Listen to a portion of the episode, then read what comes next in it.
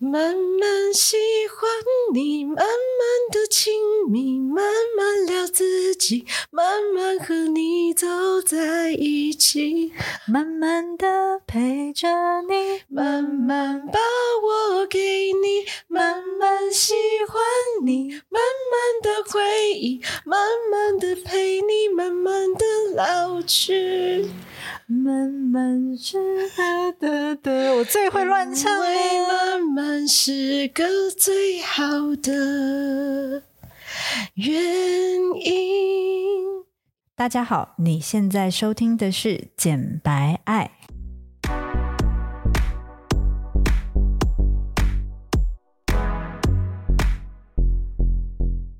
我是简简，我是白玉。我们爱什么？爱你不敢爱的，聊你说不出口的。我们爽起来就讲些专业正经的东西，不爽就把所有情绪宣泄给你们。有多不爽就有多好笑，有多爽就有多专业。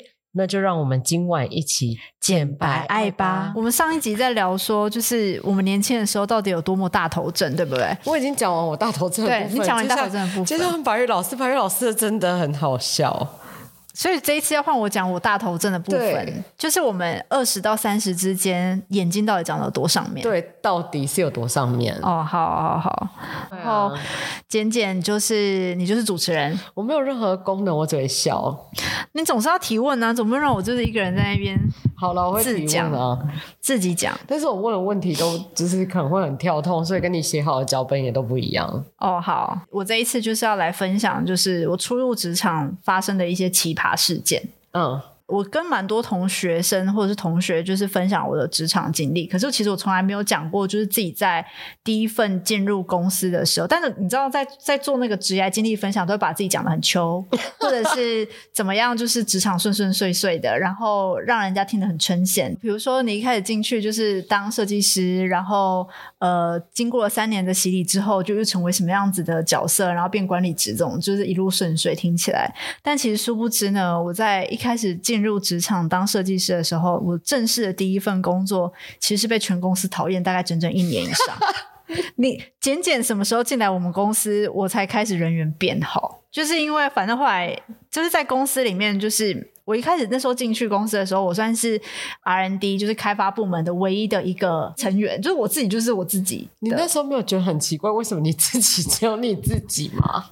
就是老板找我来，就是为了要成立开发一个新的部门啊。那你没有觉得很奇怪？你觉得你自己可以做好一个部门的事？我我那时候就是拿衣服到这个程度，我天真到这个程度，而且我就觉得自己是非常有才华的设计师。然后我很，我本身就是我的个性跟你很像，就是我很喜欢有挑战性的工作，然后也会觉得说，哎，这种很有挑战性，或者是什么前无古人后无来者的事情，就是由我来开创，这就对了。然后最后如果真的被我搞起来的话，那我实在太威猛了。所以就是抱。这种幻想就接下来这个任务，然后成为就是艺人部门，然后从设计研发，然后趋势分析，然后什么内容企划，然后到就是。商品的 catalog 的拍摄啊，然后帮公司去找要参加什么上海的商展啊这些东西，所以就一个人自己先搞完一集。那公司其实还有比较大规模什么业务部门啊、行政部门，但我就没有要跟其他人 social 的意思，因为我那时候就很自以为是的觉得，就是说你们老板请我来就是要开创一个新的部门，然后你们那些什么业务部，我就通常没有看在眼里。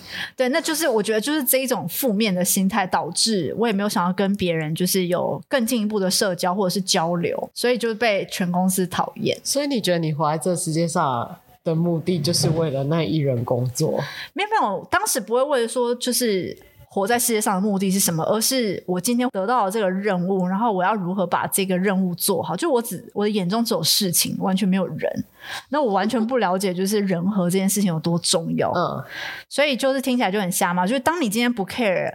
就是人际关系，或是你不 care 你身边周遭的人，那别人理应就不会来 care 你啊。所以最后就会变成，就是你会变得比较孤立吧。我个人认为。然后，可是你有觉得，就是整间公司大家看到你的 vibe 都非常的不一样吗？没有哎、欸，就是我的神经大条到这个程度。所以，就是在我告诉你说，就是大家都觉得你超奇怪的时候，你还默默的想说，我哪里奇怪？对，我想我哪里奇怪？然后 一直到你，你很你是我全公司，就是你后，因为后来我我应该是一个人做完一季之后，老板看不下去，他就是很希望找一些伙伴进来把我垫一垫之类的。嗯，对，所以后来就是找专门在做行销的另外一个同事进来。那我那时候跟他做也还算顺，可是因为他也是没经验的，嗯。也是刚毕业的学生，所以呢，就是我们两个就一直在胡搞瞎搞。那老板就又看不下去，他就很希望可以赶快 business，拜托赶快赚钱好不好？后来他就找了你进来，然后你就是比较坦白的会跟我讲说，哎，老板对我的看法，或者是其他同事对我的想法是什么？然后我那时候才突然明白，我就是在公司大概一年以上吧，我才突然想说，哦。既然既然老板哪边看我这边觉得这边不顺眼，或是哪边做事做的没有很好的话，那你就跟我讲，我就改善嘛。为什么大家都不讲呢？没有，可是，在职场上并不会有人有这个义务要来跟你讲说你到底哪里有多讨人厌，除非你跟那个人已经是成为朋友。对，因为像我在大陆那个营运总监，他到最后跟我变成朋友，然后他就传授我一一句话，就真的那句话影响我直到现在。他就说。在中国大陆做事情，你要先学会做人，再做事。嗯，他说这件事情超重要。其实，在某一每一个地方都是一样。对，不止在中国大陆，我认为在哪里都一样。其实，在哪里都一样，就是你要先学会好好做一个人。但其实我在大学的时候就完全没有什么在社交，我就是一个呃，一旦目标很明确，我就会很沉浸在自己的世界，然后想尽办法达成目标。所以就是。真的没有在管旁边人到底在干嘛，以及他们怎么看我，怎么想。我知道很多人都会很 care，说自己在同侪之间，就是大家怎么看自己啊，或者是自己和其他人之间的这个关系之类的。但我真的从小到大就是一个完全活在自己世界人。可是我觉得你这样很好啦，因为你比较不会让那些 insecurity 就是去影响到你自己的。对，它有好有坏，可是任何任何一种态度或者是意识形态。太超过某一种水平的时候，它就会失衡。嗯，对，比如说，当你今天过于在乎自己的感受而不 care 他人的话，那当然就会被别人认为很自我中心。对，那就没有人喜欢你嘛。就是因为大家觉得说，哦，你都就是独善其身啊 care 你自己啊，你自己表现好就好了，就没有那种 teamwork 的观念嘛。但是如果你过分 care。另外就是，比如说旁边人怎么看你，怎么想你，那你就会就是畏首畏尾，就是啊，我这样做行不行？然后我就会变变成烂好人，好像就去取悦他人。请问这一集是心灵鸡汤吗？是因为我就是一个现在现在是要。把好笑的事情讲出来，抚慰人心的事情 也没有，也没有。我们其实就是想要听好笑的事。好，OK，OK，我好笑的事情要出来了。最奇葩的事情真的超多，我这一集 run down 都还没开始录，我光是看他写完的东西我就笑了。他什么？我怎么自己还笑不出来？好，那我要先讲，我要先讲，就是我。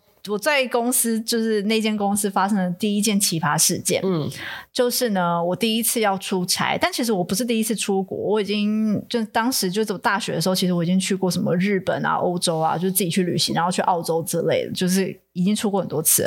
但是我这一次是要去参加，应该是哦去上海吧，要去我们上海办公室做 business trip，嗯，然后那个算是我第一次出以公司的名义出差，然后我还有看另外一位同事，他是。业务部门的同事，那我是设计部门，所以呢，我不知道我哪根筋不对。我那时候要去中国，对吧？那我就觉得说，好，既然是去中国，那理应就是台胞证一定要带。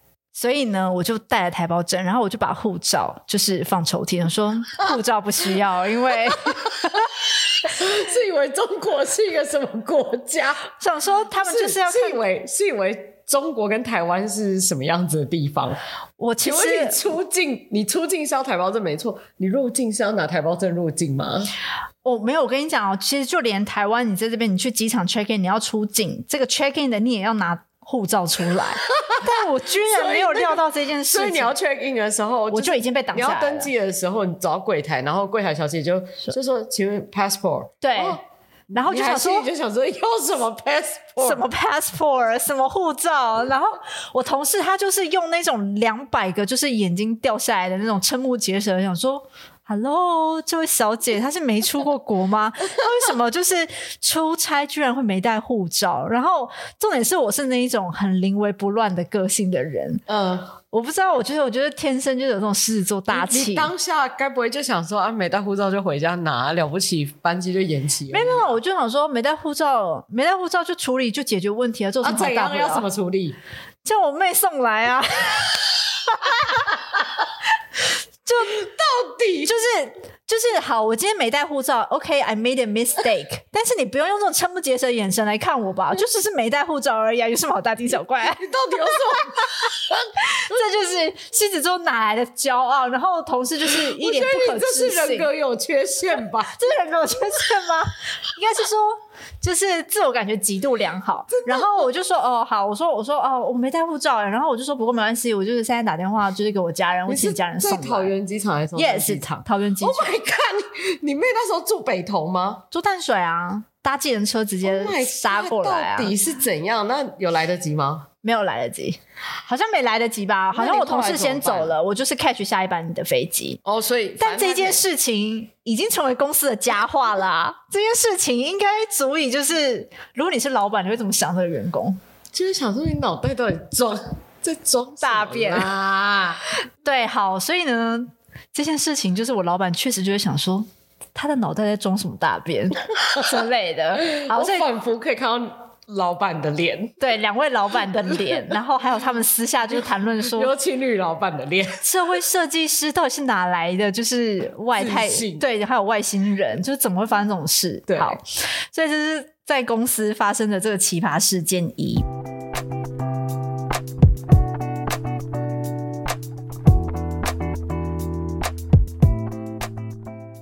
之后我我就听我的业务同事就是讲说什么哦，他出差的时候他都会去哪边做头发或者是用指甲啊什么之类的，然后但我都不知道这是个人开销，我以我以为这个是公司会 cover，所以我就还有报账。请问你就是因为他去做，然后我就想说哦好，那我就跟着他一起去做。但我真的就不知道，就是我。那你没有问他吗？我没有问，我就觉得我自己很呆耶。我你真的很老实，我真的很老实。然后后来，因为我们是搭不同班机，就是回台湾，所以等于就是在最后一天，我就是自己在机场，然后自己要 catch 班机。那我那时候就觉得说，哦天哪，机场好冷哦，所以就去逛了一下街，然后就买了一条就是围巾还是丝巾之类，就是自己喜欢的漂亮的。然后我觉得说，这个应该也是报账吧。然后我后来回台湾之后，就写那个申请，就是报纸申请书那种请款单啊，就你出差旅费就加了这几项。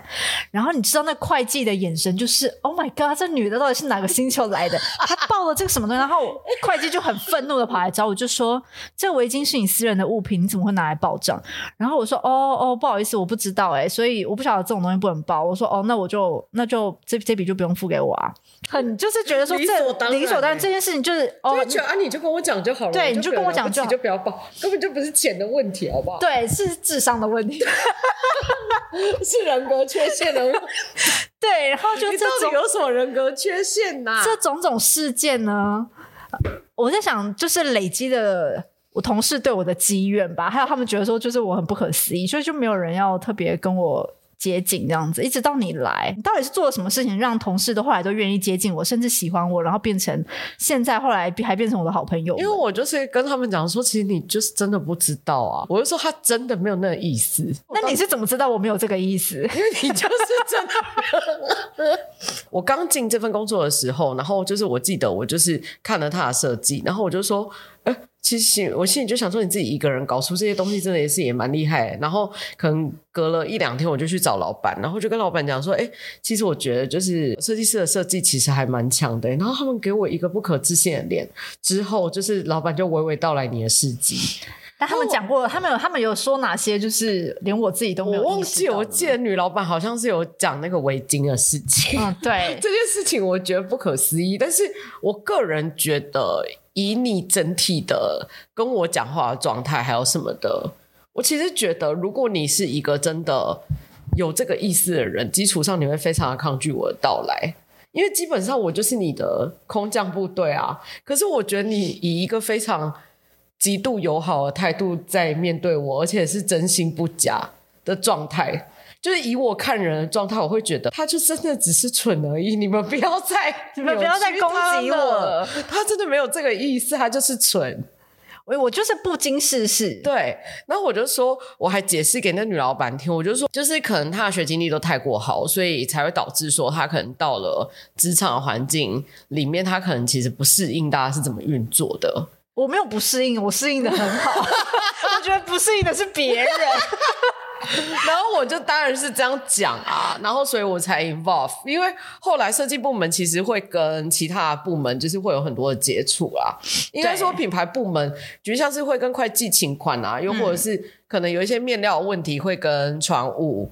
然后或者是我们公司其他的股东，就是会做一些交流什么的。嗯，然后因为我本人就是非常喜欢跟同事聊天。嗯，我就是那个非常爱聊天的人。我觉得这样很好，因为其实我真的有从你身上学到就是社交的，而且我非常爱跟女老板聊天，因为女老板真的非常的 fashion。我本人就是一个。我到底是有多？你喜欢你喜欢美的人，对，我就是喜欢美时髦，然后也因此女老板非常喜欢带我出入各个场合，就像她喜欢跟我一起去逛街，嗯，对，然后喜欢就是跟我讲说什么，因为你都可以分享一些 insight 给她听，对，然后举像是她可能在某一间小店买了一件九千块的大衣，然后就问我说：“你觉得这 baby blue 好不好看什么的？”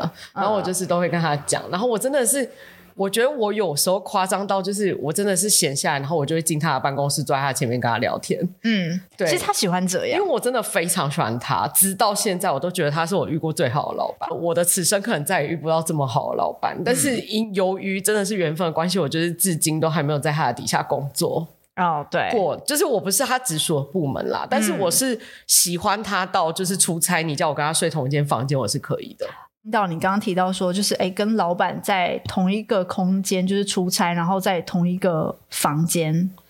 我啦，如果不是非常喜欢他的话，我真的是做不到。好，那我现在就要跟你讲一个，就是很可怕的职场经验，就是我跟简简一起工作，我在那间公司其实待了三年，所以他算是我。呃，就是进入职场的第一份工作，虽然第一年就是造成了大家很多的麻 烦，但是在第二年跟第三年呢，我就迅速快速的成长，我就是汲取了简简给我的各种就是 经验这样子。那后来就是公在公司就是过得还还不错，这样混得挺好的。那后来就因为就很钦佩，就是简简他在市场端这种言之有物的这样的能力，我就觉得说，嗯，我就要一直待在这个就是在设计的内内部啊，就是听着业务告诉我外面的市场是什么这件事情，就会觉得好像。缺乏了自己的观察能力，嗯，所以我就觉得说，好，我应该要从设计端，就是 maybe 可以稍微跨出去一点点，到运营管理啊，或者是跟零售比较有点接触一点，嗯，所以我等于离开那份公司之后，我的下一个目标就是要去接轨可以接触到市场端的东西。所以呢，我那时候就去应征一个设计师品牌，嗯、它是国内的设计师品牌。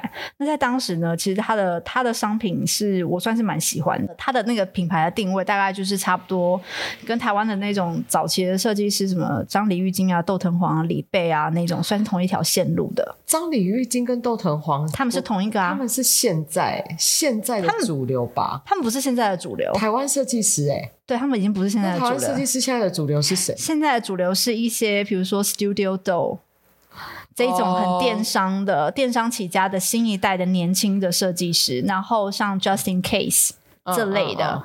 媒体曝光度高的，他们、uh. 我刚提到什么李贝啊，就比较传统，就已经是上一上一个时代，oh, 上一个时代，所以我深圳那个是上上，那个是上上时代，对对对对，哦。Uh, 窦藤黄、张吕义军是上上个世代，对，OK。那基本上就是他们这些品牌在十年前、十五年前算很火，也就是说他们会有自己的那个街边店，百货公司也会进。现在还是啊，现在还是，可是现在业绩就烂到一个爆炸。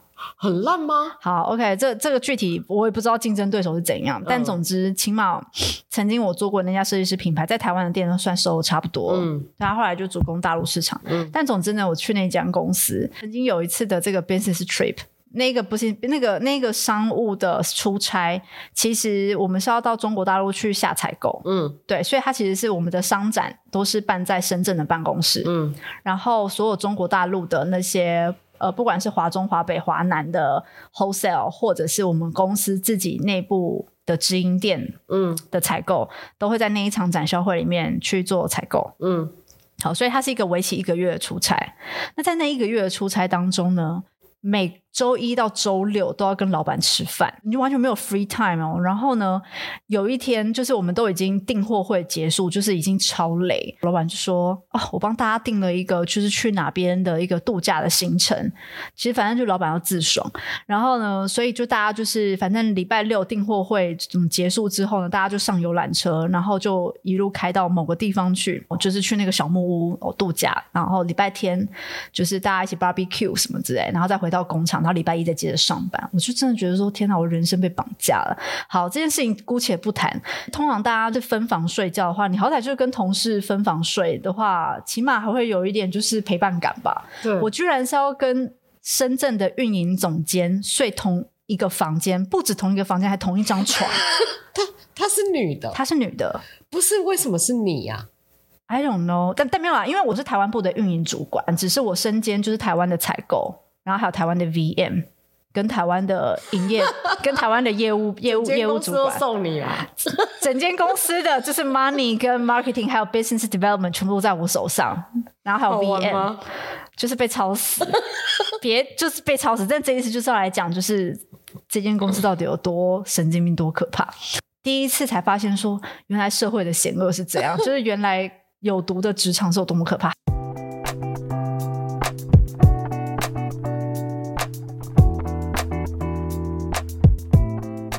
我就是要跟运营总监睡同一张床，我压力好大，我超级就是 stress。我不只是因为要跟他睡同一张床压力很大，而是就是等于就是说，你这次订货做的 decision 就会变成你下一季的这个成绩的考核嘛。对对，然后我们上一季的销量这个东西，我是半路接手的，嗯、也就是说，上一季的呃运营主管他下了单之后，他后来就跑去生产了等等的东西，嗯、对，那把库存留给你，把库存留给我。毕竟我是从设计跳到那间公司，从一开始是做生呃做 PM 产品管理，嗯，产品经理，嗯，对，那产品经理做的不错，三四个月之后呢，他们就让我就是接运营主管的角色。嗯、老实说，我真的没有。跟柜姐就是相处过，我也没有带过柜姐，所以我也不晓得就是在零售端的操作模式，就是他们会有很多 underground 的一些行为，他们一副就是。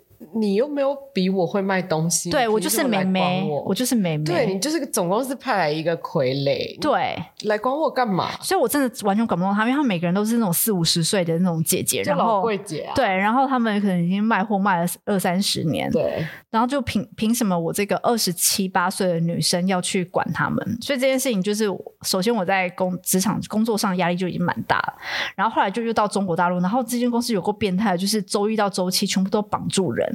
然后我那时候就是有约，就是我可能在上海还有其他的朋友，想说有一天晚上要约吃饭，就一直被问行程。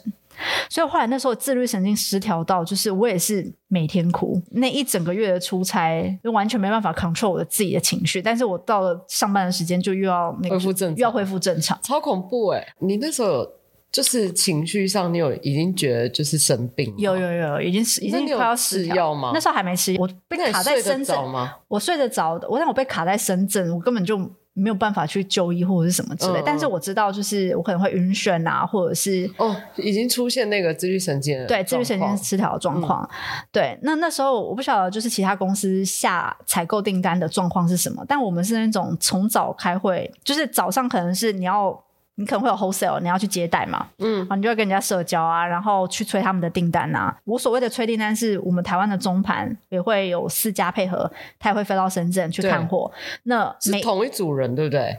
呃，就是有几家比较大的中盘，嗯，对，基本上可能是同一组人，对，应该是同一组。对，那所以其实某种程度上，在这个情况下，我们的身份角色就会变成是业务，所以我们就要去催他们的单。嗯、那比如说一个 wholesale 可能就是要 cover 两千万的订单。嗯，之类的，然后你有好几个这样。嗯、那除了他们之外呢，我自己手上十二间店，我也要去配货，就是我要我要下多少的量。嗯，好，所以那工作量之繁大，然后我们就又还要定价这些东西。嗯，所以呢，真的是他妈从早从早上就是八九点八九点开始就是要 run 那个 event 嘛，trade show 的 event，然后一直到晚上十二点。到凌晨两点都还在写订货单这些东西，就超级崩溃。然后当然那时候也会有办吹秀的第一天开场，一定会有什么服装秀啊。然后你会跟设计的听因为我自己本身是台湾的 VM，、所以呢，我要跟着中国那边的，就是他们的 VM 团队会去 design 说哦，不同的那个陈列的方式，所以我会跟着他们去跑这个陈列的方式。所以我既是采购，又要 serve 我的客户，然后呢，我又要去参加就是 VM team，所以就是很很很崩溃。然后就这样子整整一个月。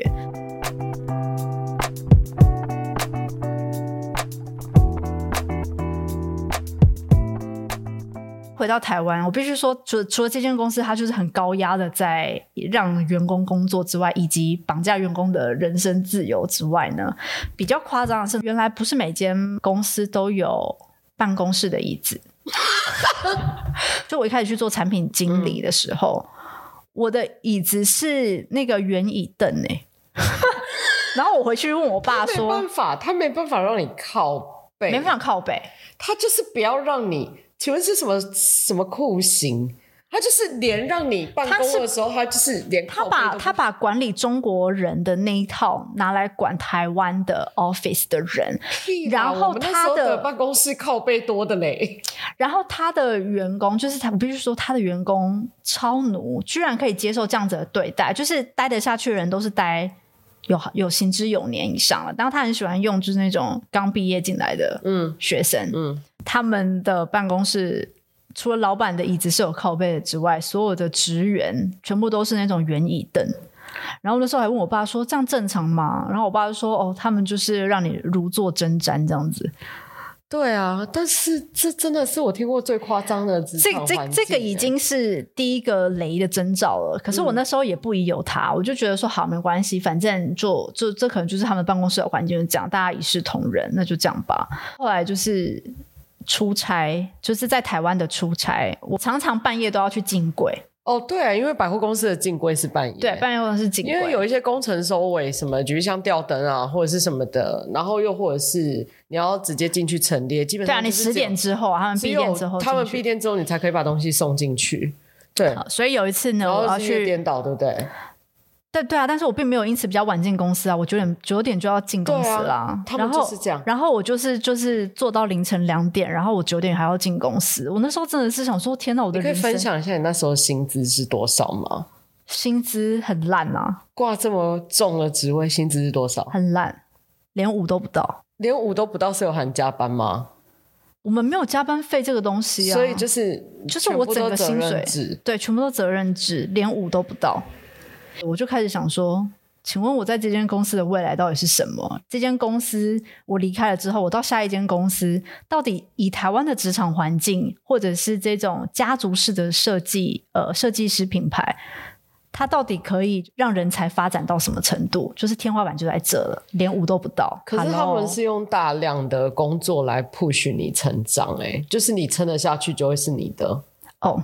绝对不会，因为我我讲的是你的，就是那些 skill。当然，这些 skill 在我身上，没错，我我因此当然也是有受益啊。我觉得台湾那些老品牌，他们非常喜欢，就是讲说，这这就是你难得的经验。对，就是没有人可以像你一样，一天到晚都在出差。你知道你的工作经验有多少人羡慕吗？没有，没有人有像你有这么丰富的。但我觉得，我觉得这个就是一个很 vicious、很不 OK 的一个洗脑的语言。对，我觉得我接受，我也感谢，但是我觉得我不该视为理所当然，事情又没有做比较少，嗯，对啊，而且我那时候因为他们也是家族企业，我就是卡在设计部跟业务部中间，因为我就是设计部设计总监应征进来的人，然后他硬把我放在营业部，嗯，所以他跟哦天呐，他跟她老公吵架，然后我还要在旁边，我永远都是就是这种夹心饼干。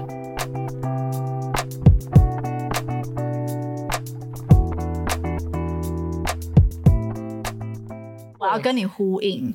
就是那间公司，他老婆就是设计总监，他先生是运营总监。你看是不是一样？我跟你讲，台湾的设计师品牌就是上一代或是上上一代的，基本上家族企业就是这样。所以呢，就是老公跟老婆就会在同一间公司，甚至小三可能也会在同一间公司。对，就是会有这种很多 underground，然后就是又很不见天日的一些事情。对，我是没有涉足他们什么派系不派系的这个问题，但是呢，他们老板在吵架的时候，就是是那种就是家事家丑外扬，就全公司就。是也都会听到他们在吵什么，然后三字经之类，我就觉得就是非常没有。重点是他们还要问你意见哦，他还问你，他说你觉得老板这样说对吗？我心里就想你在讲什么？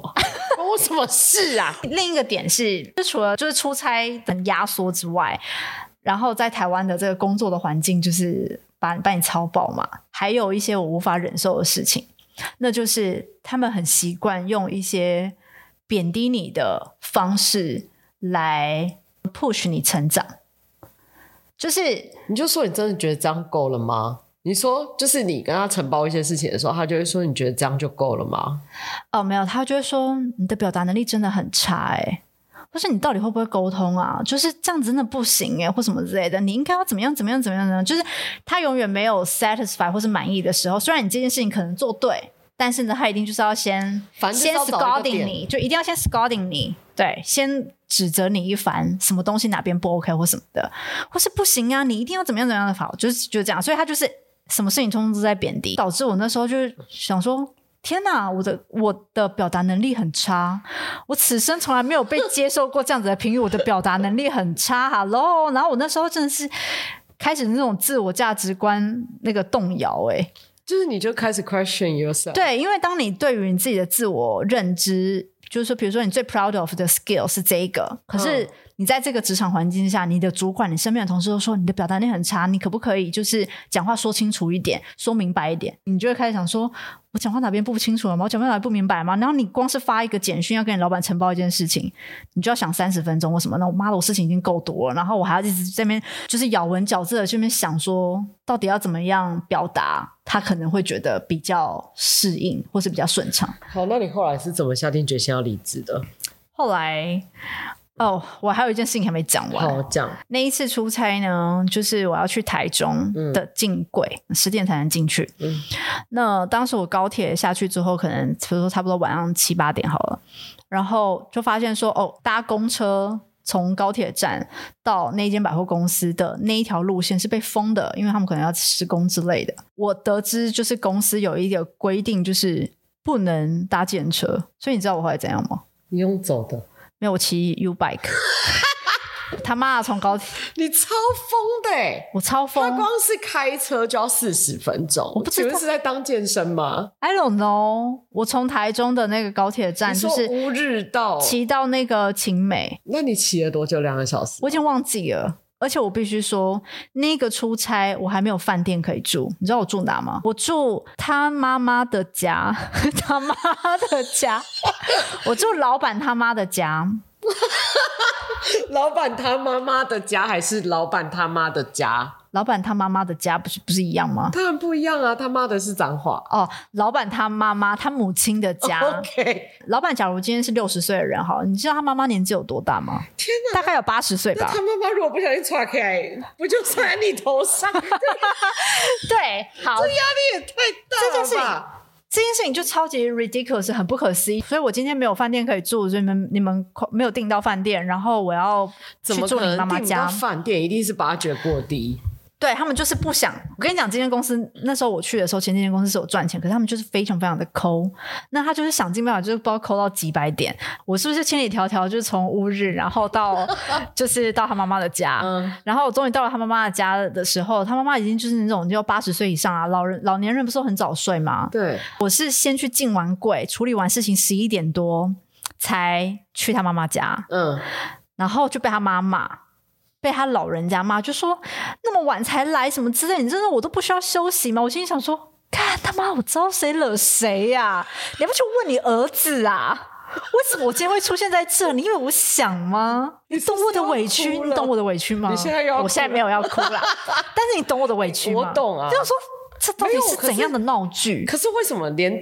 那你到底是怎么样下定决心要离职？还没在后面的，的故事好长哦。我还有一点时间。没有，我觉得你也是奇葩，都已经到这程度了，你还做得下去哦。因为我跟你一样，就是有一种，就是觉得说，如果我今天做出了一些成绩，让你觉得对我另眼看待的时候，我再走这件事情，对我自己而言是一种交代。我当时的状况就是，我每做任何一件事情，全部都会被他们 criticize。但是我后来当然有意识到一件事情，就是今天不管你做的再好，就是他们永远都找得到东西来批评你，因为那个是他们。待人的手段，就是他们习惯用贬低人来来促使成长，或者是说用贬低人来去拉开同事和同事之间的距离，嗯，对，然后来去搞这些 underground 的事情，包含就是我是第一线对对姐对柜姐的人，照理说我应该要跟柜姐打好关系，然后让老板扮黑脸，但是呢，老板会直接跳过我去跟柜姐做很多的沟通。然后呢，再让我来扮黑脸，这整件事情是我最后离开这间公司的最主要的原因啦。哦、我就发现说，你完全没有要让我好好做事，诶，你就是在扯我后腿，然后你还又一直要让我去挡子弹。总之，我去他妈妈家，然后我就才发现说，我说，呃，就是棉被啊，睡觉的地方啊，在哪里？我才发现，就是是一块木板床，然后。有一个被褥这样子，就是很像我们国中时期在念那种中国那个中文课本，然后国文里面的那种，就是很贫穷还是什么之类，就是就是完全不是待客之道，连个什么弹簧床都不是。我不知道我到底看到了什么。那你当下有哭吗？我当下没哭，那时候还没有到自律神经失调，但是我就是有一种就是各种诧异，各种惊讶，然后呃也没有吹风机。那你有没有觉得你自己就是？我想说，天哪！我是不是来被虐待，就当成一个童养媳还是什么之类的吗？是啊，请问就是你，他们真的……哦，算了，我有点惊讶到说不出话。对，这超非人的，实在是太夸张。那天晚上我就没有洗头，因为首先你没有吹风机，这件事情已经没办法没办法处理。被说头很油，没有啦，我后来就。我隔天当然是直接去美发院，就是去找人家帮我洗头啊，然后我再去百百货公司啊。美发院就可以洗头，然后从乌日要骑 U bike，我自己掏钱洗头。我知道啊，你就要自己掏钱洗头，也不会自己掏钱去去住一间饭店。我我 I don't know，我不知道哦，因为他已经跟他妈妈说好了。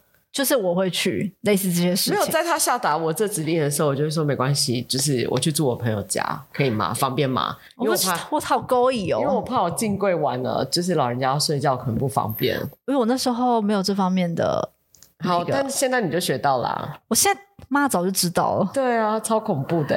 我我后来是什么奇怪的指令啊？这他们他们家就是非常奇特，对。然后呢，所以后来呢，这整整这这些种种的一些不可思议的事件，就让我对这一间公司，或者是对台湾的这种传产的服装企业，感到非常的 depressed。不只是 depressed，甚至是这种恐惧感。我说天哪，怎么会这么 disgusting？很恶心，又，disgusting 真的很恶心，真的太恶心。如果我是你，我真的没办法，我我觉得我撑不到那个住他妈妈家的那个环节，我可能还会白目到去问，就是公司的老员工说：“请问为什么公司没有任何一个靠背的椅子吗？”这样坐很久。哎、欸，我本来有哎、欸，我本来有去问，就是公司的总务，我就说我会不会自己带椅子来？嗯、他说：“我劝你最好不要。”然后我就说：“你居然不是问他说为什么公司没有这个椅子，而是问他说我可不可以自己带椅子来？请问你，你到底是有什么人格缺陷？你连问问题都不会耶。”没有，你有没有发现我很 straightforward，就是很直接。我就是把我，我知道你很 straightforward，但是我的意思是，我完全没有要掩饰的意思。对，但是你为什么不要先问说为什么只有这个椅子？对，我应该要先问，但我也没有。但是总之我在那间公司，等到你问，就是如果他，如果你问了这个问题，然后他给你一些就是非常模糊不定的答案，又或者是他仿佛想讲，但是又讲不出口的时候，你就大概知道这个公司的文化就是这样啊。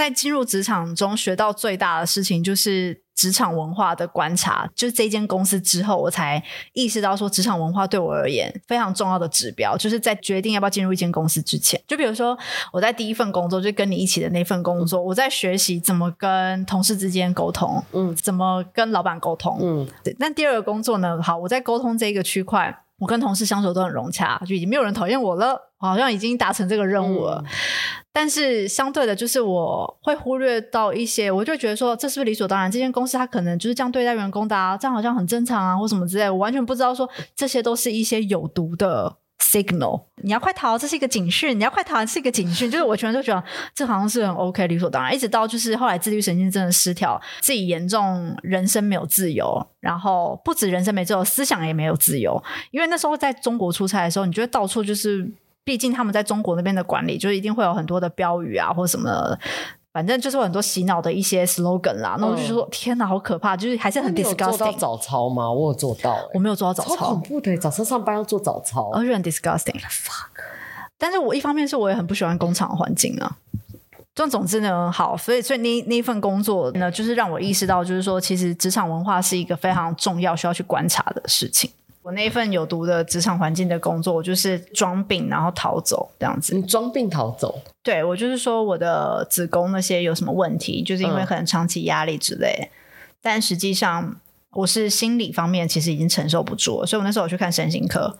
对，因为毕竟就是自我价值观这件事情其实非常的重要，就是它是你的自我认知，自己在这个世界上的重要性到底在哪里？嗯，离开那份工作之后，我就准备要去去美国念书，就开始去准备这件事情了。从这样子的一个台湾的职场的现况，服装产业的职场现况，我就觉得说，哎，其实我的下一步到底是什么？我如果今，因为基本上我们已经那时候已经算是中高端的这个设计师盘路了，嗯，所以你其实再换，尤其是我们这种在做。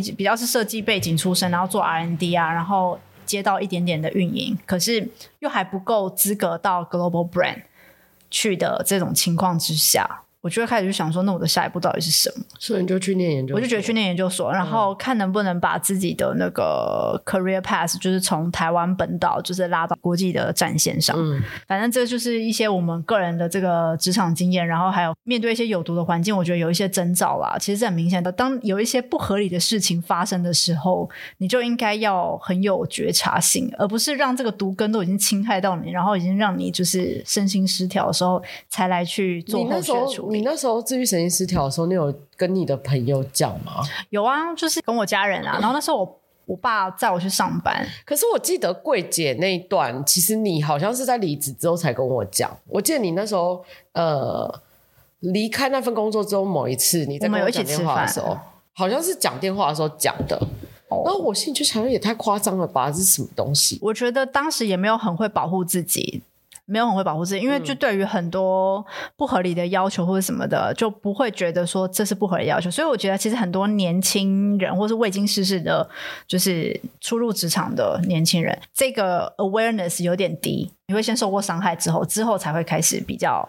Improve，对，好吧，那所以今天时间的关系，我们聊一聊也已经五十五分钟了。哦，真的好会讲哦，而且我们两个真的脚本写的都用不上哎，一大堆东西没有讲到，是吗？也还算是有吧，就是没关系啊，剩下的东西其实都还可以再开，都还可以再开啊，真的很多可以讲。对啊，我真的倒嗓倒很严重，我真的，你每你每集开开开始都要唱歌啊？哎，还好啦。这现在现在好一点了。你下次带那个川贝水梨汤来。而且我终于我终于活过这个礼拜嘞！你这礼拜超级，这礼拜超级忙。我从这个礼拜一开始就是告诉自己，这个礼拜要活下去，要撑住，请活下去，否则白玉轩就会死掉。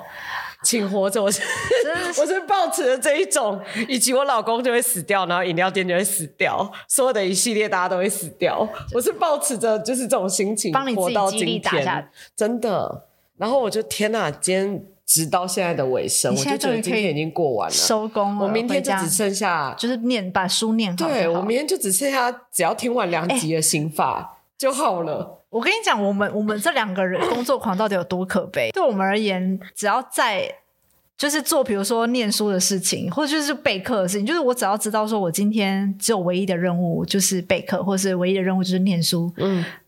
我就觉得说，天哪，今天就是我的 free day，好开心哦！然后超 free 的，就超 free 的。我今天有种记得我要从店里过来录音的时候，我就跟我老公讲说：“天哪，我今天快过，我这个礼拜快过完了。”而且录音是不是一个很开心的事啊？了，对，就其实就是来跟朋友聊天啊。对，但是我也不会觉得是工作，就觉得还蛮好玩的。对，就是反而对我而言，就是录音的日子是来跟朋友 catch up 的日子，完全就是休闲时间。对，然后其他的时间就是天哪，到底要写文章，然后要备课，要讲教材，还要骂学生。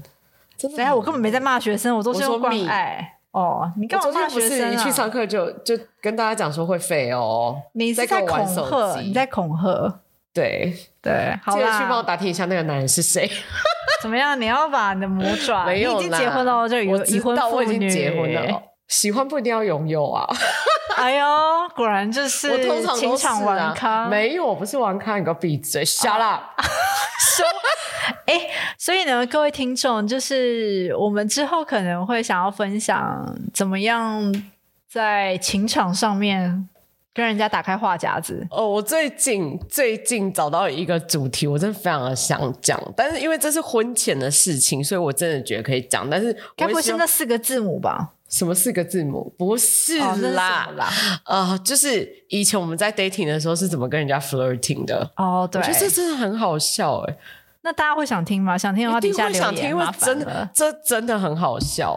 我希望这一集就是如果开了，然后我希望我爸跟我老公都不要听，都不要听，尤其是我爸。你爸一定不会听的啊，他怎么知道 podcast 是什么？不一定啊，我希望他身边的人都不知道 podcast 是什么。OK，不要传链接给他，He will never know。Whatever，最好他跟我妈都不知道我到底在搞什么，就这样。所以你真的要讲的这么露骨哦，露骨到你家人都不会听哦。因为这真的很好笑啊，好吧？我觉得这真的很好。你在邀请我讲这一节的时候，我都心想说，我现在已经从良很久了。那一天我们会喝醉啦，我们差不多就是会。我为了让我我我们会先喝，先喝一喝一，对，先喝一轮，然后就是尽量让自己调整到一个就是可以。你喜欢喝热红酒吗？我我不喜欢红酒，我喜欢白酒啊，是哦，热红酒很好喝诶。随便，反正就先喝醉再说。好，OK，给我高粱好了。好，OK。高粱你喝得下哦？可以啊，我以前在大陆应酬都喝白酒，诶，五十八度、六十八度，基本的。然后嘞，尤其是。你有去吐死吗？哦，你就是练酒量最好的方法，就是你吐完再回来喝。然后我天生应该是遗传到我爸，因为我爸非常会喝酒。好 sick，Oh my god！但是我不喝啤酒，因为啤酒是胀到你 even 没有醉，然后可能你还是会吐。我不喜欢，我觉得 CP 值太低了。哦。而且啤酒热量很高，就请问你又没醉，你吐个屁呀、啊！我本人就觉得 CP 值太低了，所以我不碰啤酒。OK，嗯，那你现在还喝吗？我现在不会，我不不怎么喝。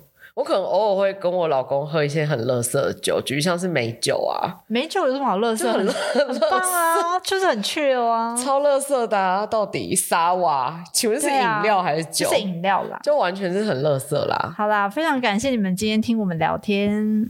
不管你们今天听了什么，希望你们都能在生活里实践简白爱。我是简简，我是白玉，我们下周见哦，拜拜，拜拜。